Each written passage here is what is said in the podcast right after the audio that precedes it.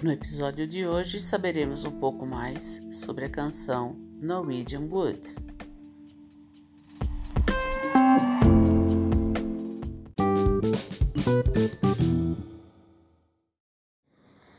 Norwegian Wood Apesar de John ser famoso como Beatle casado, o casamento não era feliz.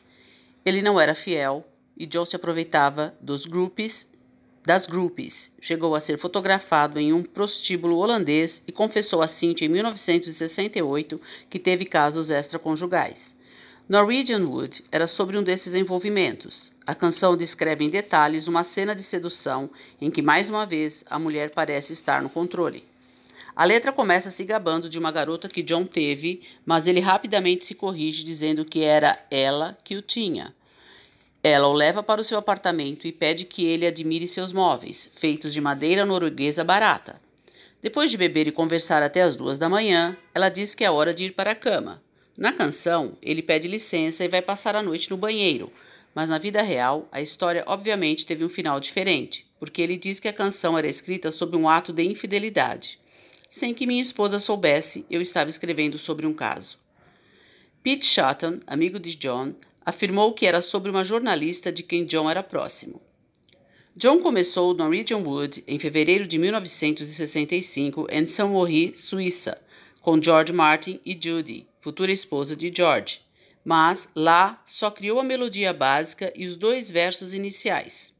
Depois pediu ajuda a Paul, que sugeriu que ele desenvolvesse uma história sobre uma garota que engana um homem, que acaba tendo fogo ao apartamento dela como vingança.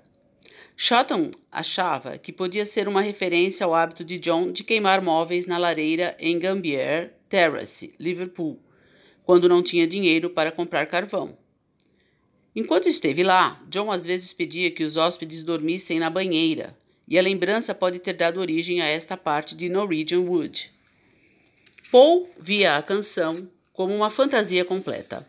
A madeira do título tinha sido sugerida pela decoração do quarto de Pete Asher, na Wimpole Street. A faixa se destacou em Rubber Soul pelo uso da cítara.